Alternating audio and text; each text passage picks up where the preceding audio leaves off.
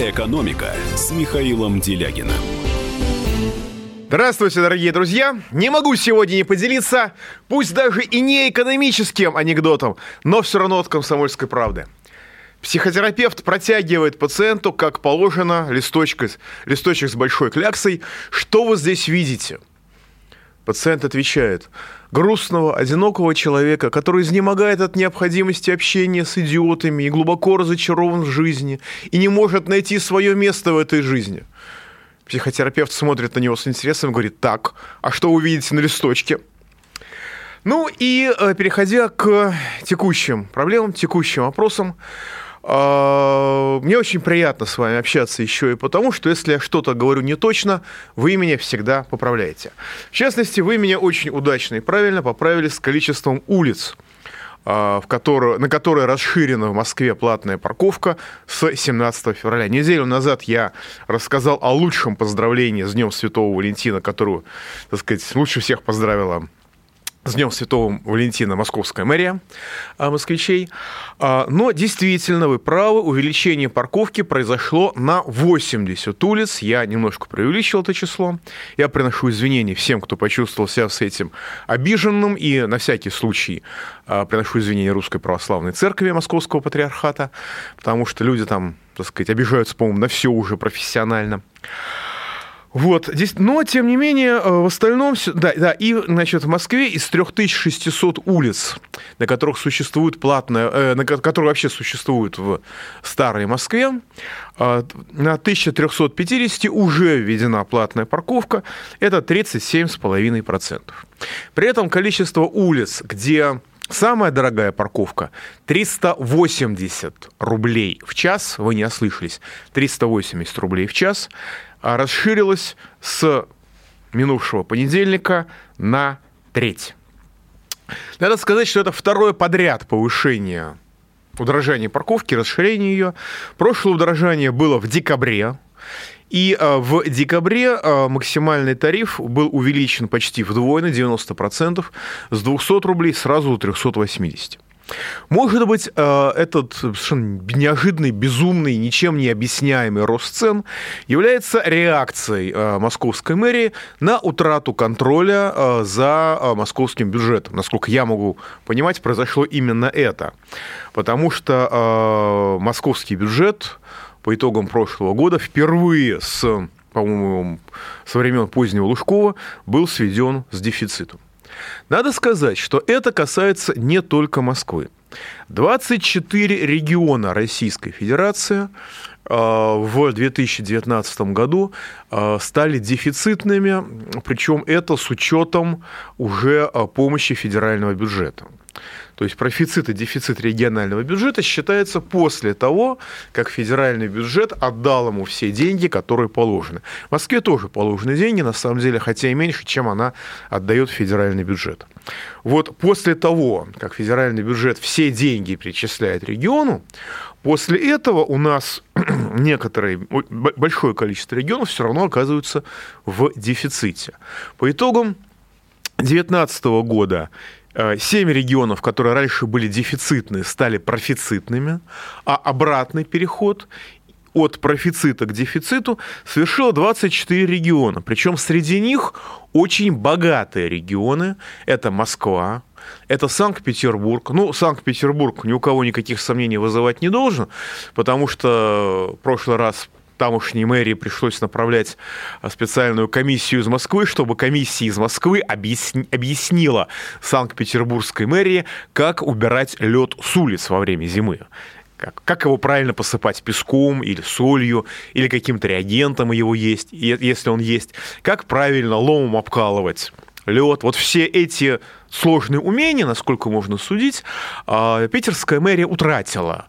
И пришлось, пришлось специально посылать специалистов из Москвы, чтобы те показали им, как это делается. Это исторический факт, я ничего не приукрашиваю. Так что, когда Санкт-Петербург с такой мэрией из... Э, правда, с пиаром у них все замечательно. Но э, в остальном э, то, что он из, из профицитного стал дефицитным, ни у кого сомнений, на мой взгляд, вызывать не должно. Но дефицитным стала еще и Московская область, еще и Ростовская область, всего 24 региона. Ну и, в общем, когда нам рассказывали, что эти бесконечные перекладывания бордюрной плитки и бордюров и плитки, и замена плитки э, асфальтом, и замена асфальта плиткой, всего остального осуществляется из профицита бюджета, я тоже это говорил. Так вот, э, эти процессы, судя по всему, вышли из-под контроля, и э, по итогам 2019 года Москва стала дефицитной. Правда, я должен сказать, что дефицит относительно масштабов ее бюджета небольшой, не страшный, по-моему, чуть больше 1%. А, это не критично, да, в миллиардах рублей это выглядит ужасно, но э, относительно масштабов бюджета это, не, это незначимые масштабы, это скорее некоторое символичное происшествие. Но, тем не менее, оно случилось, и москвичам, и москвичам о нем забывать не стоит, и возможно, что э, очередное безумное расширение и парковочной зоны, и повышение цен за парковку, которое производит впечатление уже просто войны с москвичами, которые по недоразумению когда-то нечаянно купили машину, или ездят из, и в Москву работать из ближнего Подмосковья. Вот это, это вызвано, наверное, в том числе тем, что мэрия э, утратила контроль за бюджетом. Ну, по крайней мере, может быть, и не утратила контроль, но, по крайней мере, э, так сказать, доигралась с этими расходами до э, дефицита. Вот вы... Так, из Санкт-Петербурга пишут. Слава богу, из Санкт-Петербурга никто на меня не обиделся за исторические факты. То обычно за исторические факты очень обижаются а, представители местной патриотической общественности. Но здесь пишут про другое, про уничтожение малого бизнеса, про новый способ ликвидации малого бизнеса, который нашла налоговая инспекция. Когда сидит предприятие, работает, и вдруг ей приходит сообщение из налоговой службы. Дорогие друзья, а вас не существует по адресу юридической регистрации. Поэтому ваш адрес юридической регистрации признан несуществующим. А поэтому давайте-ка быстренько доказывайте, что вы не верблюды. А что значит адрес признан несуществующим? Делается запись во все реестры, и любой человек, который взаимодействует с этой фирмой, и любая другая фирма, видит, что эта фирма не существует по своему юридическому адресу. То есть, то есть, а, она, в общем-то, производит впечатление незаконной, фиктивной, мнимой и так далее. А если эта фирма не подсуетится, то ее просто могут закрыть. А у людей бизнес, что называется, на ходу. И как быть в этой ситуации? Они бросаются в налоговую, говорят, ребят, мы сидим по этому адресу, мы там физически находимся, приходите, посмотрите. Ничего подобного, отвечают в питерской налоговой. Мы считаем, что вас там нет, значит, вас там нет. А, делайте, что хотите. А если вы хотите, чтобы вы продолжали работать, ищите себе новое место, переезжайте себе на новое место, там мы вас, может быть, так уж и быть, зарегистрируем. Это мне сейчас написали, вот я это читаю близко к тексту, но на самом деле у меня в Москве примерно то же самое. А, значит, ну, не у меня лично, мои, мои знакомые сменили юридический адрес у своего ООО, Значит, 31 э, декабря, ну, конец года, они получили справочку, что налоговая инспекция признает, что у вас сменился адрес, у вас все в порядке, вы внесены во все, значит, листы. А 17 января а с учетом того, что у нас каникулы, то есть через прошла рабочая неделя после выдачи справки, та же самая налоговая, которая выдала справку, заявляет, дорогие друзья, а вы знаете, а вас не существует по тому адресу, который вы зарегистрировали. Простите, но вы только что выдали справку. Ничего не знаем, так сказать, меняйте адрес. Ну, э, пока люди пытаются доказать, что они не верблюды, они действительно существуют по тому адресу, по которому существуют, но это очень яркая иллюстрация двух вещей. Это, во-первых, а, оптимизация расходов со стороны налоговой инспекции. Потому что м, понятно, что если в стране останется, скажем, один «Газпром», один Сбербанк и один Яндекс, а все остальное будет ликвидировано, то э, для, с точки зрения налоговой инспекции это будет очень удобно, потому что количество субъектов, которые нужно будет проверять, сократится до минимума. Чем меньше юридических лиц, тем меньше работы для налоговой инспекции. Понятно, что крупных корпораций это не касается, на олигарха попробует, так сказать, вырази ему свое неудовольствие. А вот э, маленькие безответные ООшки, вообще малый и средний бизнес, это вот те, на, чье поголовье нужно сокращать, насколько можно судить. И проще всего просто сказать, а вас там не существует. И нам плевать, что вы там на самом деле, есть вас там на самом деле или нет вас там. Нет вас на самом деле. Нас это не интересует. И ничего вы нам не докажете, потому что мы вас просто закроем к чертовой матери. И второе, что очень важно, а, эту систему создал нынешний председатель правительства, господин Мишустин. Он добился выдающихся успехов в плане цифровизации, интернетизации, всего остального. Да, нам стало очень удобно платить налоги, может быть, будет еще удобнее платить налоги. Но э, эту систему создал он который вот сейчас позволяет просто так закрывать предприятия.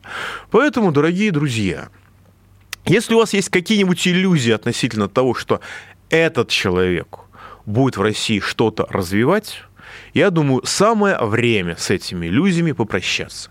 Я очень хочу ошибиться. Я очень надеюсь, что господин Мишустин как бы на новом месте изменил свою идеологическую мотивацию. Но э, по опыту такое происходит крайне редко. А пауза будет короткой, поговорим об интересном, не переключайтесь. Экономика. Самые осведомленные эксперты, самые глубокие инсайды, самые точные прогнозы. Точные прогнозы. Знаем все лучше всех. Ведущие. Неудержимый Мардан и прекрасная Надана Фридрихсон. Первая радиогостинная «Вечерний диван» на радио «Комсомольская правда». Два часа горячего эфира ежедневно по будням в 6 вечера по Москве. «Экономика» с Михаилом Делягиным. Да, дорогие друзья, и знаете, вот обычно говорю, не переключайтесь, потому что дальше будет интересно. И кто-нибудь обязательно напишет, ну хоть один человек, но напишет. А вот стало неинтересно, вы нас обманули, гав-гав-гав. Но сейчас я поговорю о вещах, которые, э, может быть, не всех нас непосредственно касаются. Но, во-первых, всех нас скоро коснутся посредованно. А во-вторых, которые мне представляются действительно интересными. Настолько интересными, что а, несколько моих дружественных средств массовой информации впервые с 2015 года, за 5 лет, ну, за 4,5 года, не взяли у меня статью. Причем э, знакомые средства массовой информации, они все говорили по-разному. Кому-то материал показался слишком антикитайским, кому-то слишком сложным, кому-то не относящимся к конституционной реформе. Это святая правда, к конституционной реформе, правда, не относится. Вот. А кто-то просто отверг без объяснения причин, но когда все вдруг отказываются от такого материала, значит материал правильный. А прошлый раз у меня так было с биографией Березовского. Единственный, кто ее тогда напечатал, была, была «Комсомольская правда». Все остальные испугались так, что у меня возникло ощущение, что Березовский действительно живой. Я даже там написал конец к этой биографии, что черт его знает, может он и вправду жив до сих пор, судя по тому, как реагируют люди. Но это не про Березовского. Я хочу с вами поговорить о стратегических перспективах мировой, а значит и российской экономики. Потому что может, у меня возникает ощущение, что мир может сорваться в глобальную депрессию уже в декабре этого года. И 2020 год, время, когда мы сейчас живем, это не пора надежд, как, пис, как, как пелось в песне по поводу 1920 года, а это последний год, пусть и очень неприятный, пусть и плохой, но относительной стабильности. Повторюсь, я хочу ошибиться. Но в минувшем сентябре глобальный экономический кризис вступил в новый этап, в качественно новый этап. В США возник кризис ликвидности. Они прекратили количественное смягчение а, в мае 2014 года. И вот прошло 5,5 лет, чуть больше, чем 5,5 лет, и США пришлось из-за кризиса ликвидности возобновить финансовую накачку экономики. Они вливают деньги в свою экономику ведрами. Это продолжается и по сей день. До Нового года эта финансовая накачка обеспечивала рост фондового рынка США. В отличие от нас, в Соединенных Штатах Америки фондовый рынок – это не спекуляции, которые оторваны от реальной экономики, это спекуляции, на которых зиждется все. Когда фондовый рынок растет, лучше всем, включая пенсионеров. Когда фондовый рынок падает, хуже всем. И вот рост фондового рынка из-за накачки, денежной накачки шел до Нового года. Если точнее, до Рождества. Дальше эта система забуксовала. Деньги льются в финансовый сектор рекой, а Доу Джонс, американский индикатор фондового рынка, бьется в невидимый потолок, причем ну, скоро уже два месяца. Новое количественное смягчение действительно защитило мировые рынки, потому что его практикуют все, и европейцы, и китайцы, и японцы, все вливают деньги. Оно защитило мировые фондовые рынки от промышленного спада в Евросоюзе. Там в декабре промышленный спад превысил 4% год к году, но при этом фондовые рынки ставят рекорды. И коронавирусная паника тоже, в общем-то, мировые э, фондовые рынки практически не затронула.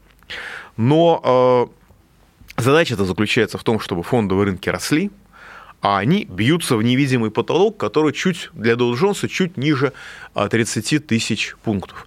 А это очень значимо, потому что если фондовый рынок подходит к психологически значимому уровню, он этот психологический уровень потом обязательно пробивает просто из интересов спекулянтов. А вот если он бьется и не может пробить, и так более полутора месяцев продолжается, это значит все достаточно плохо, это значит рост выдохся, это значит падение неизбежно. Вопрос лишь его глубине. Специалисты по техническому анализу люди очень интересные. Это такая экономическая эм, нумерология они говорят, вливание денег перестроило графики. Если раньше, если осенью динамика графиков фондового рынка совпадала с тем, что было перед Великой депрессией конца 20-30-х годов, то теперь, о счастье, они совпадают с тем, что было перед 2008 годом. Но, может, еще немножко подергаемся, они еще чего-нибудь будут напоминать. Но э, общий консенсус следующий, что если до майских праздников глобальные рынки не удастся удержать от значимой просадки, то есть тот же самый Dow Jones э, упадет с 29 тысяч до где-нибудь 26 тысяч, то после частичной летней компенсации они войдут в новую фазу спада как раз в середине осени. В момент последнего боя, который агонизирующие глобальные либералы дадут побеждающему их Трампу. Дополнительное давление на мировые фондовые рынки оказывает паника вокруг коронавируса. Без нее рост ВВП Китая и так замедлялся. С минимального с 90-го года, а 90-й год для Китая был страшным, именно по итогам 90-го года Дэн Сяопин вынужденно перевел китайские реформы в активную фазу. Так вот, в 19-м минувшем году а, рост экономики Китая был минимальным с 90-го года 6,1%. В 2020 году он должен был замедлиться дальше, до 5,8%. Но этот прогноз не учитывает ни коронавируса, ни так называемой долговой бомбы. Потому что кроме 300% ВВП официально признаваемого долга, в Кит... это больше, чем в Японии, в Китае существуют еще колоссальные теневые кредиты, масштаб и динамика выплат по которым неизвестны, вообще говоря, никому, даже в самом Китае. В 2020 году наступает срок погашения облигаций китайских провинций на 2 триллиона юаней. Это меньше 300 миллиардов долларов. Для Китая это немного. Но это почти в два с половиной раза больше прошлогоднего, втрое больше уровня 2017 года, в 10 раз больше среднего уровня 2012-2017 годов. Их придется рефинансировать и выпускать новые, так что а, объем а, эмиссии долговых обязательств китайских регионов может вырасти более чем на четверть а, в, след... в текущем году, в 2020 году, до 5,5 триллионов юаней. А это уже почти 800 миллиардов долларов. Без этого, значит, без паники в связи с коронавирусом, ничего страшного в этом не было. Руководство Китая решило бы проблему путем ничтожного роста дефицита бюджета. Скажем, оно могло повысить дефицит э, бюджета до 3% ВВП. Это абсолютно приемлемо по мировым меркам. А разово, как мы помним по опыту США 20, 2009 года, дефицит можно без проблем доводить и до 10% ВВП в год, то есть до вполне себе гайдаровских величин. Однако имеющиеся долги усилят негативное влияние паники из-за коронавируса. А с другой стороны, паника из-за коронавируса – это остановка очень многих производств, которые могут просто создать ситуацию, когда оплатить будет нечем, и придется замораживать выплаты по долгам внутри китайской экономики или переносить их, скажем, на один квартал. То есть это серьезные, сложные мероприятия, которые китайскую экономику, конечно, не обрушат. Но а, по имеющимся сегодня оценкам, в первом квартале этого года китайская экономика может замедлить свой рост до 4 и даже до 3%. По итогам 2020 года экономический рост может составить и 5,4%. А он может, так сказать, выправиться, но все равно он будет быстро замедляться. При этом паника вокруг коронавируса, в отличие от самой эпидемии, коронавируса усиливаются. Ее последствия могут превысить сегодняшние прогнозы вплоть до полного прекращения, пусть даже, так сказать, в короткий промежуток времени, экономического роста в Китае, что уже получило наименование китайского ноля. Это страшно, потому что именно Китай своим спросом вот уже больше десятилетия удерживает мир от срыва в глобальную депрессию. С одной стороны своим спросом, с другой стороны дешевыми товарами. Если современный Атлант сломается, замену ему не найти, и мир рухнет в катастрофу в прямом смысле этого слова. Глобальные рынки распадутся на макрорегионы, и эти макрорегионы будут вести друг с другом хаотическую конкурентную войну без правил. Причем ряд территорий будет принадлежать разными сферами своей экономики одновременно к разным макрорегионам. В тихие, комфортабельные времена банкротства Lehman Brothers предполагалось, что срыв мира в глобальную депрессию может произойти при снижении роста ВВП Китая до 4%. Тогда рост Китая замедлялся до 8%, и это казалось нереально далеким. Но сегодня, повторюсь, это возможно уже по итогам первого квартала. Тем не менее, главный страх вызывает не китайская экономика, а политические перспективы США – ну, для нас важнейшие события 2020 года – это или конституционная реформа, или, если они будут, досрочные выборы в Госдуму. Но для Запада глав, главное событие 2020 года – это президентские выборы в США. За три года Трамп взял под контроль исходно враждебный ему госаппарат и республиканскую партию. И после победы он применит их для уничтожения глубинного государства, которое обслуживает уходящих с мировой политической арены финансовых спекулянтов и потому враждебно Трампу. Для американских глобальных либералов в целом, а это намного шире стеблишмента демократов, это будет в лучшем случае социальное убийство. А многие окажутся перед выбором между тюрьмой за преступления, которые неприемлемы даже по меркам США, и, прости господи, могилы в качестве потенциально нежелательных свидетелей.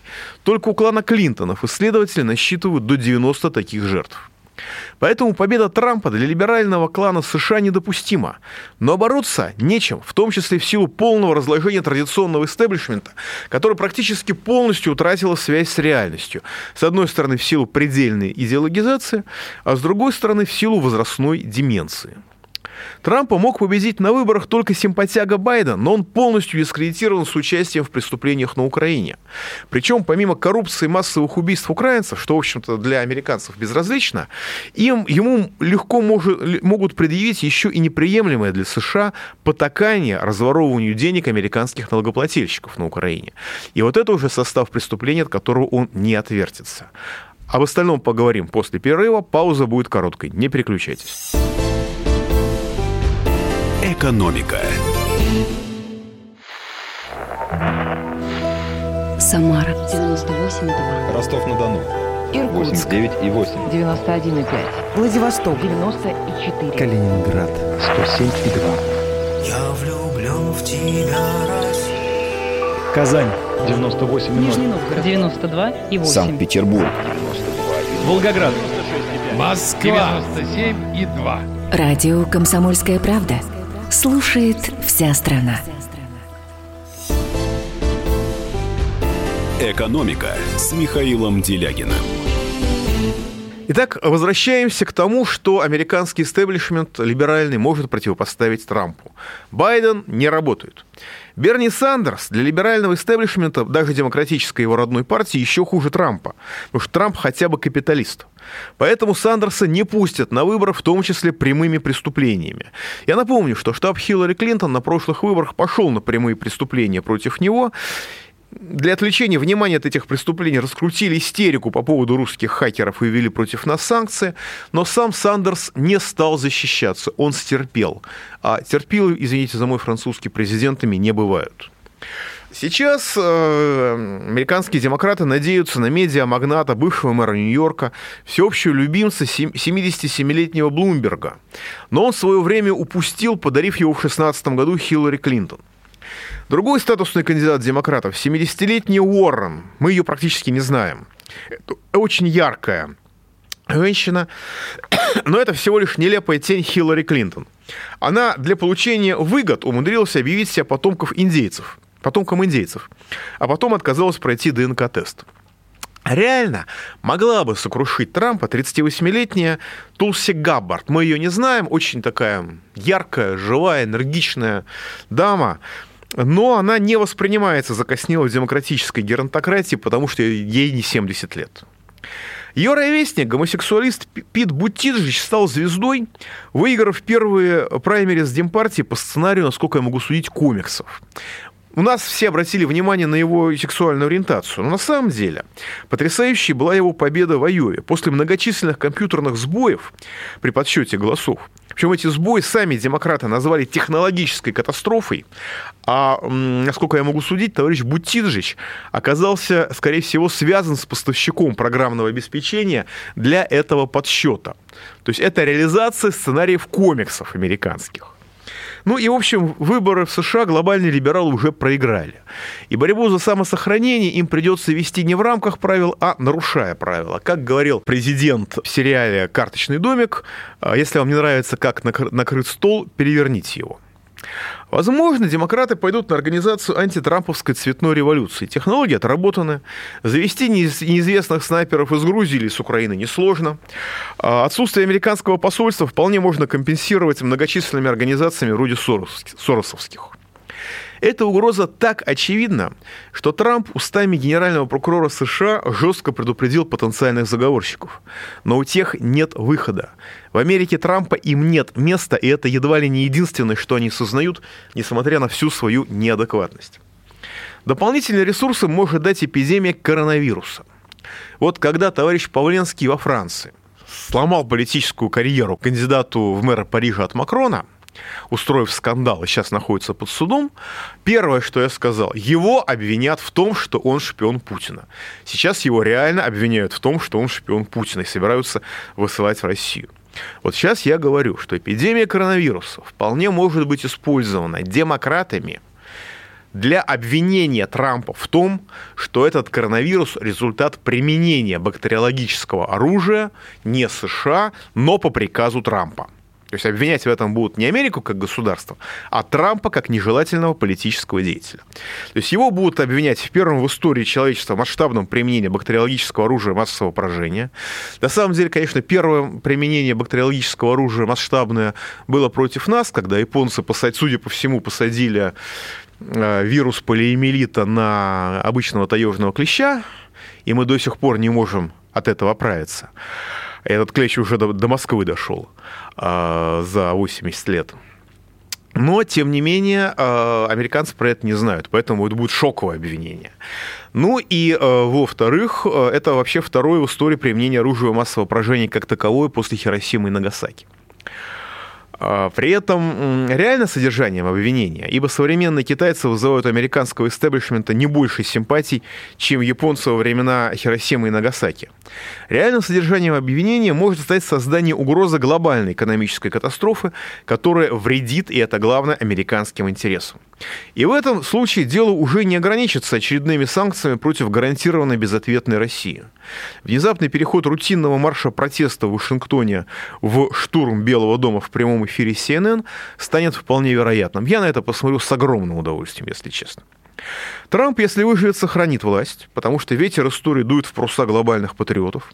Но дестабилизация США в ходе этого политического хаоса подорвет мировые рынки и сможет стать решающим фактором срыва мира в глобальную депрессию.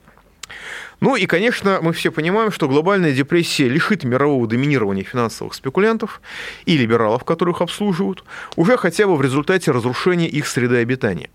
Глобальные рынки распадутся, а международные спекулянты сильнее государств только при наличии общемировых рынков.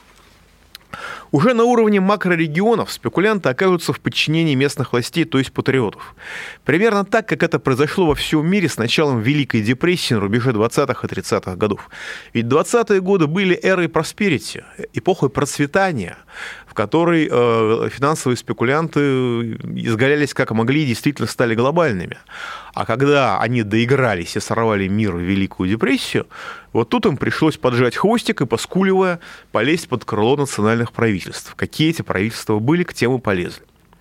Но, как и тогда, глобальные либералы сохранятся как значимая международная сила, которая посредует взаимодействие между макрорегионами. Однако содержанием истории станет уже не борьба между ними и, разли... и различными патриотами, как сейчас, а борьба самих этих патриотов между собой. Как именно это будет происходить, всем показал Трамп, который одержал молниеносную победу в новом раунде торговой агрессии против Китая, а этот торговый блицкрик он осуществил сразу же после того, как он обеспечил срыв возбужденной против него процедуры импичмента. То есть а, первая, даже промежуточная победа против глобальных либералов, не окончательно а промежуточная. По частному вопросу импичмента Трамп немедленно набрасывается на Китай. Поэтому в реальности никакого союза между, глобальных, между глобальными патриотами после победы над глобальными либералами не будет. А, патриотические силы разных макрорегионов сразу начнут сталкиваться друг с другом, потому что глобальные либералы объединены единым мировым рынком, а, а патриоты разъединены, у каждого из них своя родина, и каждому из них безразлична родина других. Ключевым фактором в столкновении патриотов, который начнется с началом глобальной депрессии, будет способность взять в союзники хотя бы часть только что поверженных глобальных либералов, как силу второстепенную, но все еще очень значимую. В межвоенный период Сталин модернизировал Советский Союз именно таким партнерством. Ну, правда, и Коминтерн тогда был, пусть и крайне самостоятельным и своенравным, но филиалом финансового интернационала того времени. Ни США, ни Китай такое партнерство с глобальными либералами заключить не смогут, прежде всего из-за своего стремления к мировому господству. Кроме того, Трамп не сможет пойти на союз с либералами, потому что только что нанесет им историческое поражение к тому времени. А Си Цзиньпинь не сможет, потому что он совсем недавно отказался становиться младшим партнером британских элит, а либералы могут предлагать кому бы то ни было только младшее партнерство. Они не могут быть младшим партнером сами. Евросоюз до перерождения в еврохалифат пассивен, как и Индия. Япония лишена творческого духа, а Англия обладает стратегическим видением, но не имеет ресурсов для реализации этого видения. Так что только Россия может резко и непропорционально своим ресурсам повысить свое влияние после разгрома глобальных либералов за счет союза с ними.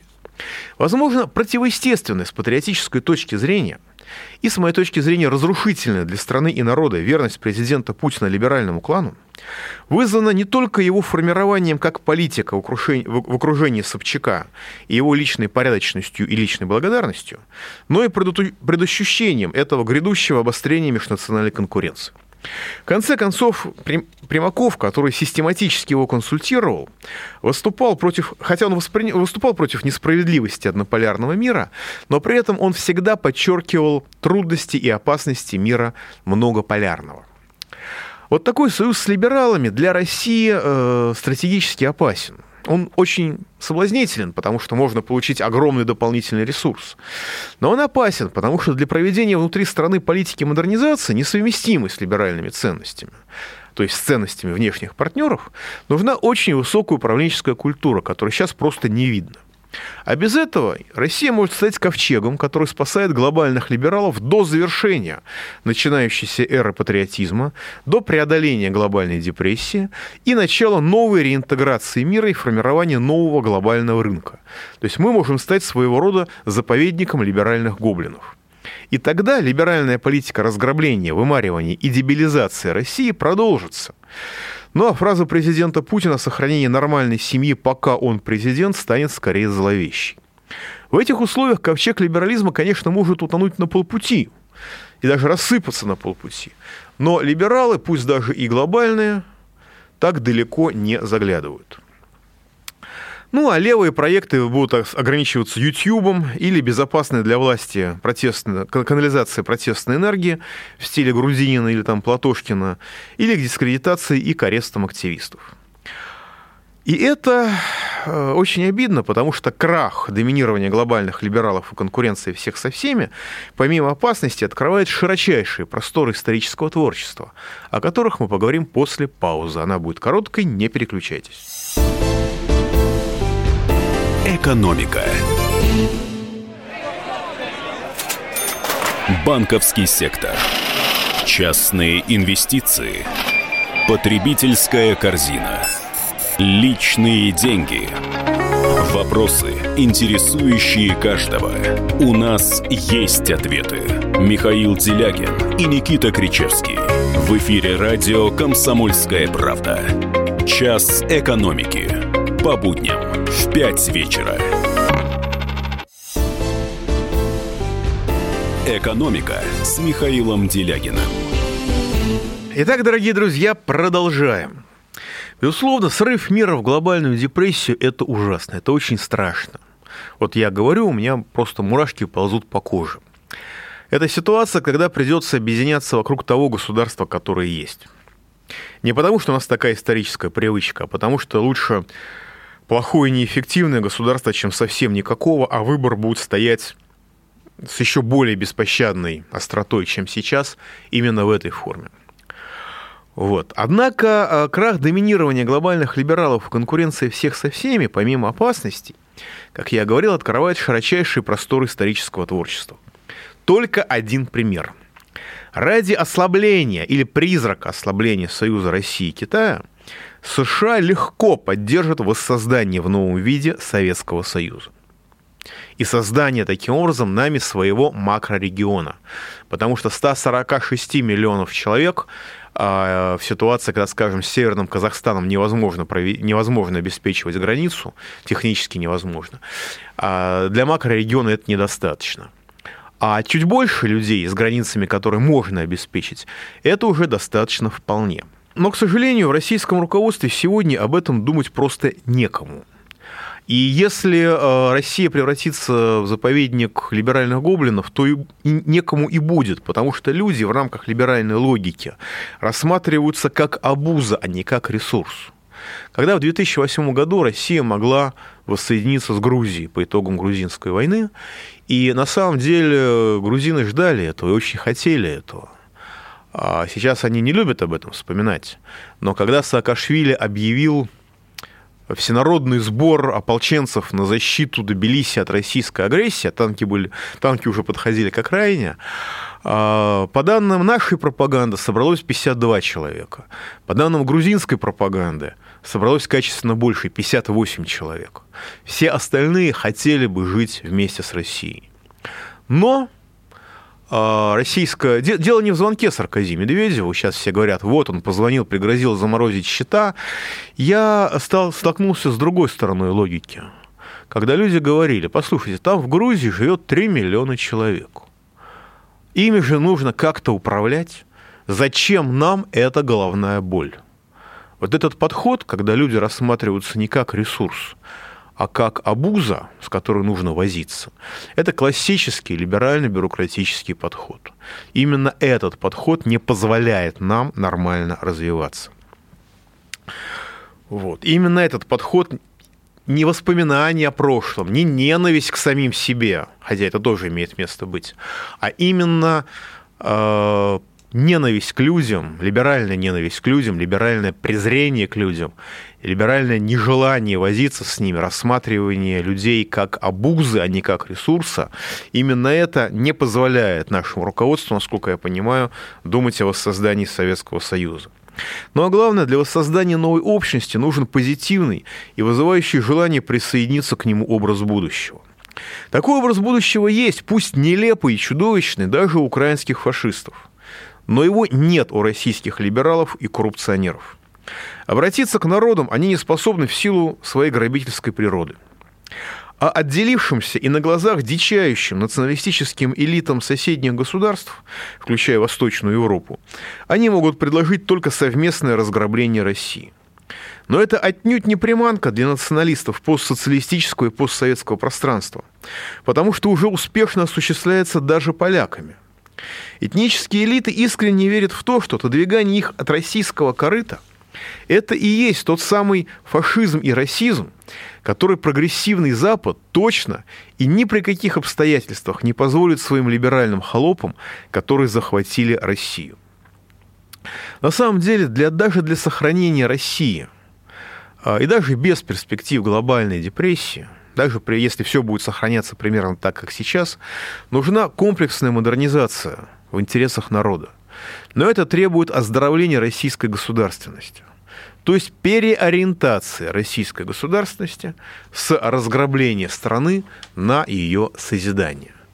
Пока, несмотря на все надежды, связанные с конституционной реформой, связанные с заменой правительства, связанные с какими-то там оговорками президента Путина или короткими фразами или пробросами, пока реальных сдвигов к этому нет. Как сказал Мишустин, ключевые вопросы современности, которые э, волнуют граждан Российской Федерации, это отказ от кражи у нас пяти лет жизни под видом пенсионной реформы, и это введение прогрессивной шкалы подоходного налога, чтобы вывести 30 миллионов людей из тени. Эти наиболее значимые для граждан, для граждан России меры правительством России и в целом российским государством не рассматриваются в принципе. Их это не интересует. А значит, их не интересует реальная жизнь людей в России. Ну, а ситуация в России продолжает ухудшаться. Вот сейчас Росстат выпустил данные об изменении структуры промышленности Российской Федерации.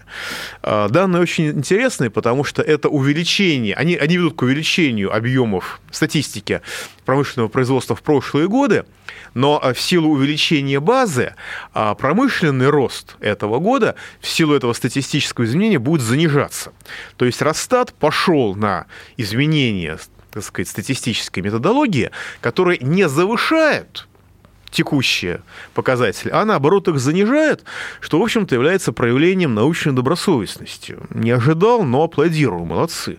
Но, тем не менее, за 8 лет, с 10 по 12 год, упала доля всех отраслей промышленности, кроме добычи сырья. Доля добычи сырья с 10 по 18 год выросла с 34 до 39%.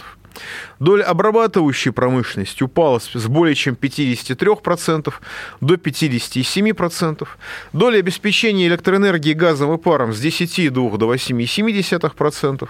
Доля э, коммунальной отрасли с 2,5 до 1,7%. То есть наша экономика продолжает превращаться в сырьевой придаток уже не только Запада, но и Китая. И никакой перспективы выхода из этой ситуации действующее российское государство предлагать не может и не хочет. И учитывая характер нынешнего правительства, и учитывая сохранение либералов во власти в Банке России, э, серьезного изменения социально-экономической политики, переход от грабежа к модернизации ждать нам с вами не стоит. Но, тем не менее, в России надо жить долго, берегите себя, будьте счастливы. Начинается весна, хотя зимы и не было. Ну, и я думаю, что мы справимся. Хотя, конечно, нам будет очень трудно и очень страшно, но мы преодолеем. Счастливо. Экономика. Новое время диктует новые правила. Ты не позволяешь себе подолгу быть привязанным к одному месту. Ты думаешь об удобстве, скорости и доступности информации. Именно поэтому мы сделали совершенно новую версию мобильного приложения «Радио Комсомольская правда». Современный интерфейс и обширный набор полезных функций. Возможность слушать нас в дороге, как на iOS, так и на Android. В режиме онлайн и подкасты. «Комсомольская правда». Всегда рядом. Радио жизни. Радио для тебя.